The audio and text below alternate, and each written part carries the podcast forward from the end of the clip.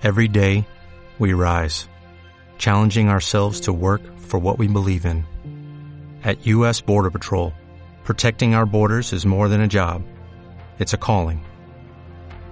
Agents answer the call, working together to keep our country and communities safe. If you are ready for a new mission, join U.S. Border Patrol and go beyond. Learn more at cbp.gov/careers. Capítulo 18. Si no me hubiera sentido una princesa. La excitación del inesperado descubrimiento por unos instantes fue demasiado fuerte para que la débil salud del señor Carrisford pudiera tolerarla. Entonces, la niña fue llevada a otra habitación. Cuídela bien, pidió el anciano con voz débil dirigiéndose al señor Carmichael. No quiero perderla de vista. Yo la cuidaré, prometió Janet. Mamá vendrá en unos minutos. Luego se volvió hacia Sara y le dijo entusiasmada, Estamos muy contentos de haberte encontrado. Donald, con las manos en los bolsillos, la miraba con pesadumbre. Si cuando te di las monedas te hubiese preguntado tu nombre, dijo, todo se habría solucionado ahí mismo.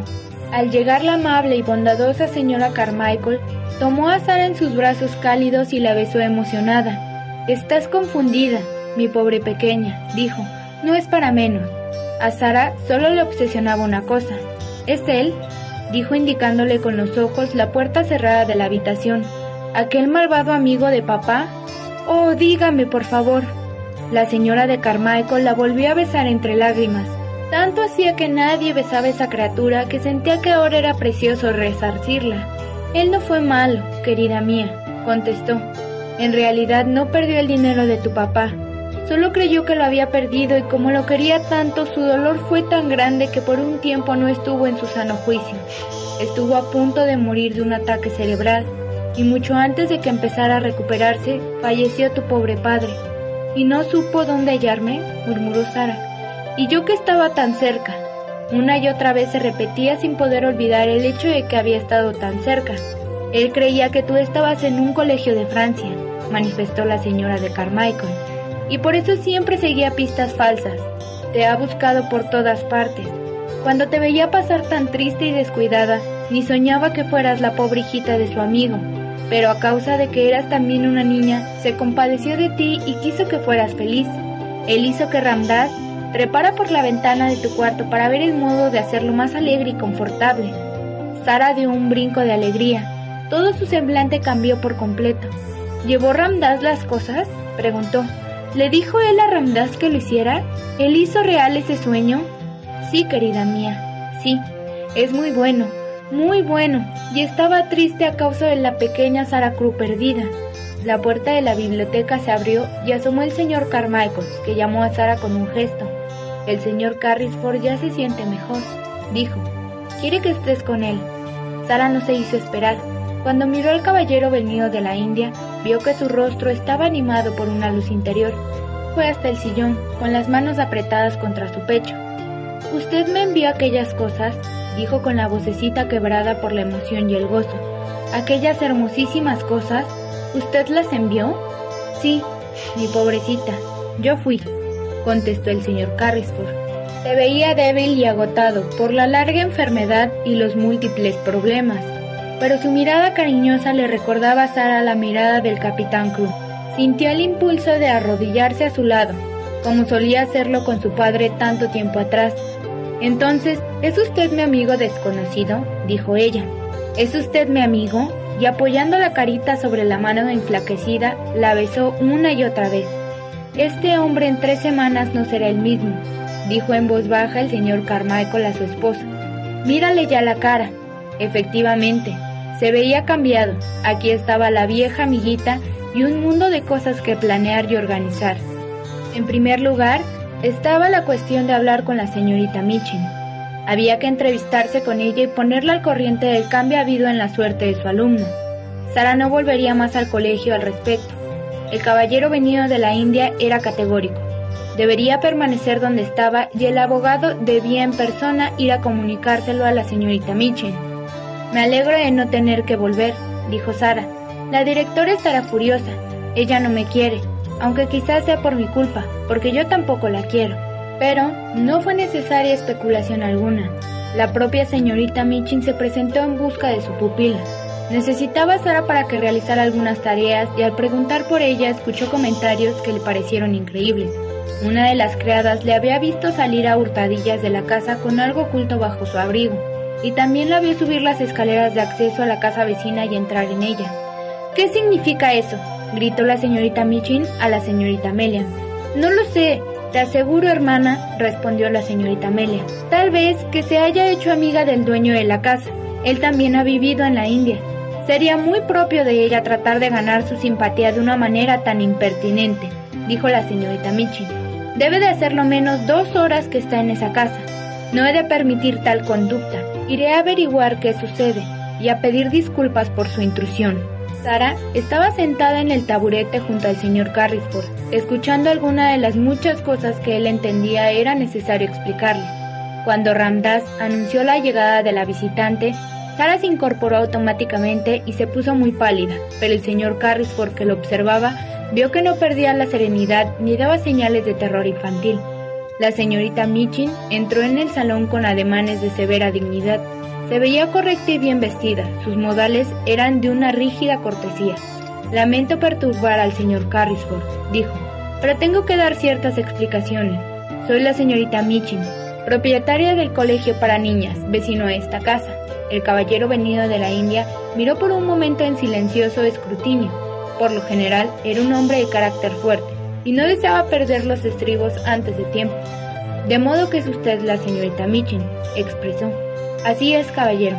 En ese caso, replicó el señor Carrisford. Ha llegado usted en un momento oportuno. Mi abogado, el señor Carmichael, estaba a punto de ir a verla.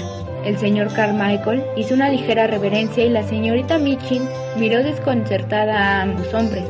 Su abogado exclamó, No comprendo. He venido aquí a cumplir con mi deber. Acaba de descubrir que usted ha sufrido la impertinencia de una de mis alumnas. Alumna, solo gracias a mi generosidad. Vine a explicarle que ella ha irrumpido aquí sin mi consentimiento. Y volviéndose a Sara continuó. Será severamente castigada. Vuelve al hogar inmediatamente. El caballero venido de la India atrajo a Sara hacia sí y le acarició la mano. Ella no irá, le dijo a la señorita Mitchell. La directora lo miró fijamente, asombrada y perpleja. ¿Cómo que no irá? No, no irá, repitió el señor Carrisford. No volverá a eso que usted llama hogar. En el futuro, el hogar de esta niña será mi casa. Permanecerá aquí conmigo. La señorita Michin se negaba a creer lo que oía. Quedó estupefacta. ¿Con usted? ¿Con usted, señor? preguntó indignada. ¿Qué significa esto? Señor Carmichael, explícale por favor y terminemos lo antes posible con este asunto. Y con un ademán indicó a Sara que volviera a sentarse y tomó su mano, cual lo hacía el capitán Crew. El abogado tomó la palabra y en tono mesurado y tranquilo explicó a la señorita Michin toda la historia y sus implicaciones legales, así como la firma de decisión del señor Carrisford en cuanto a que Sara no volviera al colegio. Evidentemente, a la señorita Michin le causó un profundo desagrado lo que oía el señor Carrisford, señora, continuó el señor Carmichael, era íntimo amigo del capitán Crew. Fue su socio en ciertas inversiones muy importantes. La fortuna que el señor Crew creyó perdida ha sido recuperada y ahora pertenece al señor Carrisford. ¿La fortuna? Chilló la señorita Michin y cambió de color al decirlo. ¿La fortuna de Sara? Será de Sara, admitió él con cierta frialdad, aunque ya puede considerar la suya en realidad. Ciertas circunstancias la han aumentado en forma prodigiosa. El valor de las minas de diamantes se ha multiplicado varias veces en los últimos años. ¿Las minas de diamantes? balbuceó la señorita Michin incrédula. Si eso era verdad, sentía que nada más terrible pudiera haberle acontecido en toda su vida. Esto es, las minas de diamantes, replicó el señor Carmichael y no pudo dejar de añadir con una sonrisa sarcástica. No hay muchas princesas en el mundo, señorita Michin más acaudalada de lo que será su pequeña pupila, su interna de caridad, criada como quiera llamar a la señorita Sara Cruz. El señor Carrisford ha estado buscándola durante casi dos años. La halló por fin y no ha de separarse de ella. Después de estas palabras, la señorita Michin tuvo que sentarse. Ya tenía claro que el futuro de Sara estaba asegurado y que el señor Carrisford no solo era el guardián de la niña, sino que era también su amigo de verdad. La señorita Michin no era una mujer muy inteligente, y en su desconcierto fue lo bastante necia para intentar, en un desesperado esfuerzo, recuperar lo que por su propia mezquinidad había perdido irremisiblemente. La niña ha sido hallada estando bajo mi custodia, protestó. Yo lo hice todo por ella. Si no hubiera sido por mí, hubiese muerto de hambre en la calle. Esto hizo perder los estribos al caballero venido de la India. En cuanto a eso, señora, dijo, le aseguro que Sara se habría sentido mejor en las calles que en la bujardilla donde usted la obligó a vivir. El capitán Cruz la dejó a mi cargo, insistió la señorita Michin. Por tanto, debe regresar al internado hasta que sea mayor de edad.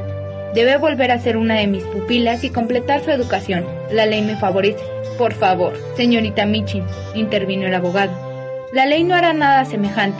Si Sara desea regresar con usted, me atrevo a decir que el señor Carrisford no lo impediría.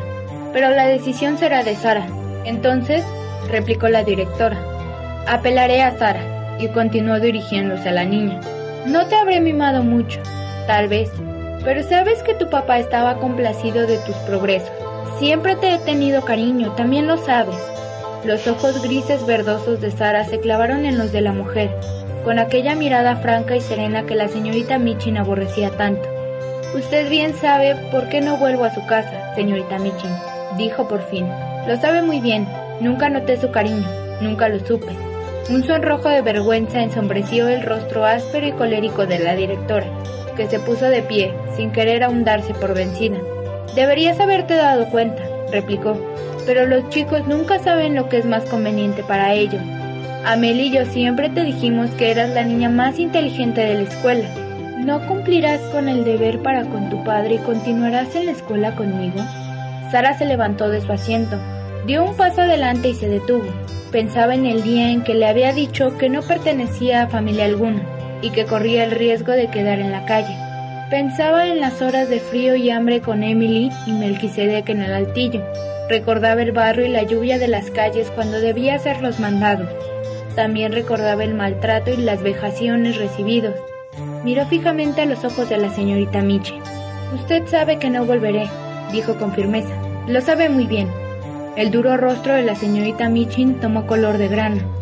Nunca volverás a ver a tus compañeras, advirtió. Haré que Ermengarda y Loti no te vean. El señor Carmichael le interrumpió muy cortés pero tajante. Discúlpeme usted, señorita, manifestó. Pero Sara verá a quien desee.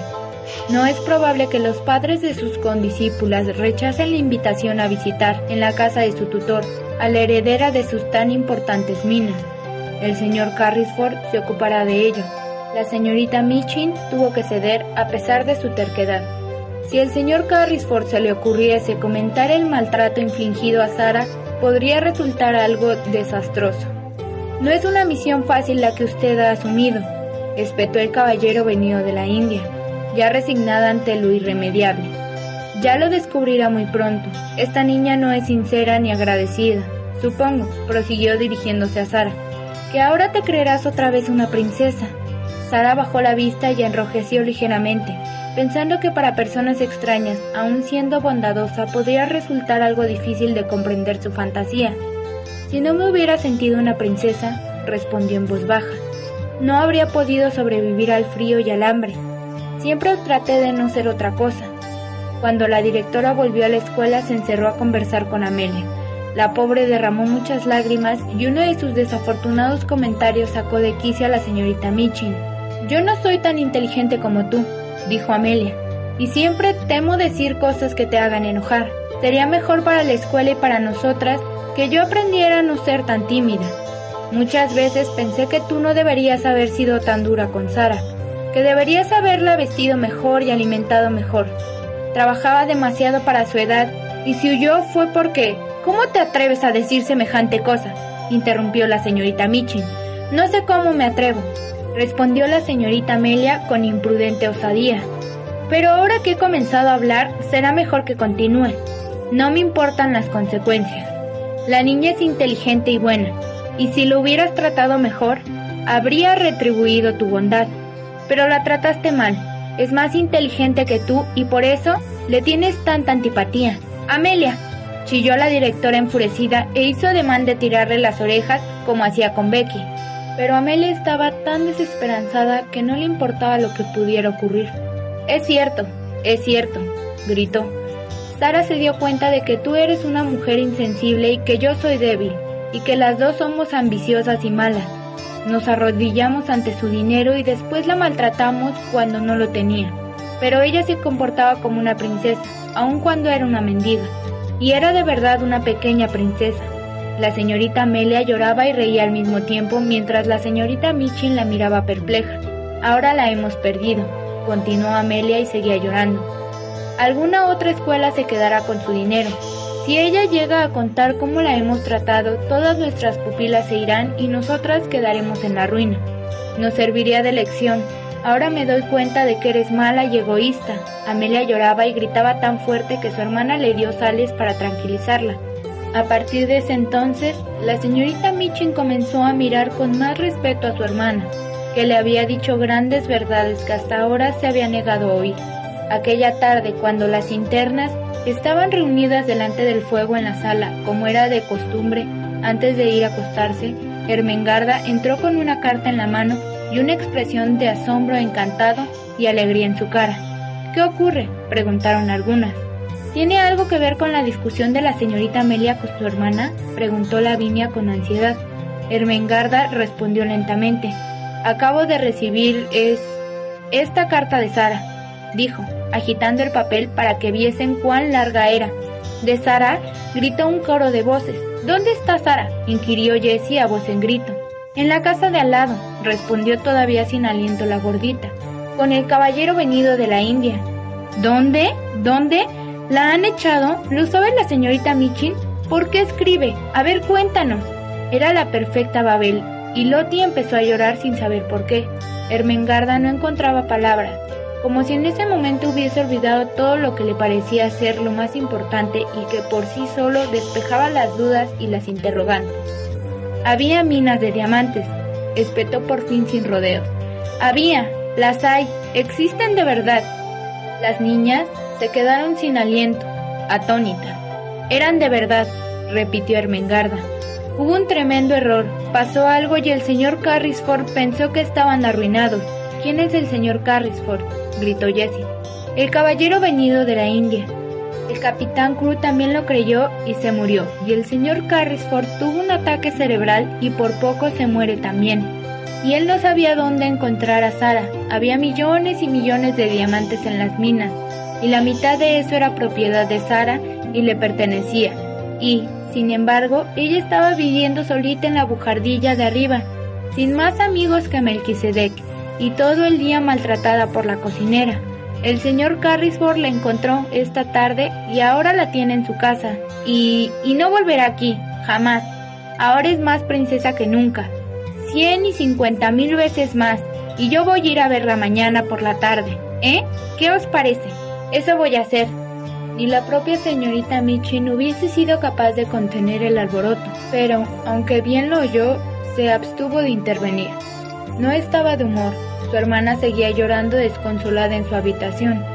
Sabía que cuando se enteraran de la situación en el internado todo el mundo no haría más que hablar del tema. Las alumnas permanecieron reunidas alrededor de Ermengarda hasta medianoche.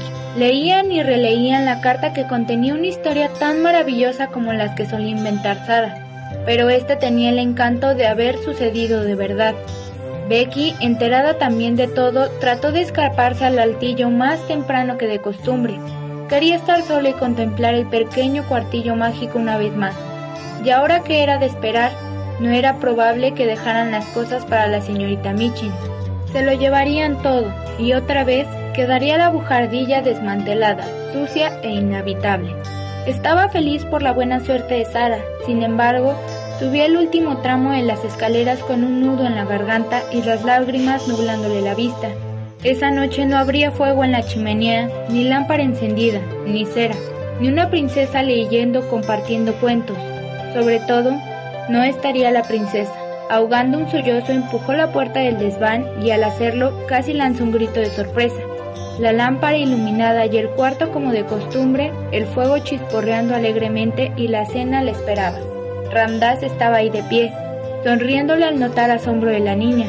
La señorita se acordó de usted, dijo. Contó todo al Sahib Carrisford. Deseaba que usted se enterase de su buena suerte. Aquí, sobre la bandeja, hay una carta para usted escrita por ella, porque no quiere que se vaya usted a dormir sintiéndose triste. El Sahib manda que vaya a verlo mañana. Quiere que usted sea la señorita de compañía. Esta noche me llevaré estas cosas de vuelta por el tejado. Después de darle tan buena noticia a Becky, le hizo una pequeña reverencia y se escurrió por el tragaluz ágil y silenciosamente. En Sherwin Williams somos tu compa, tu pana, tu socio, pero sobre todo somos tu aliado, con más de 6.000 representantes para atenderte en tu idioma y beneficios para contratistas que encontrarás en aliadopro.com. En Sherwin Williams somos el aliado del PRO.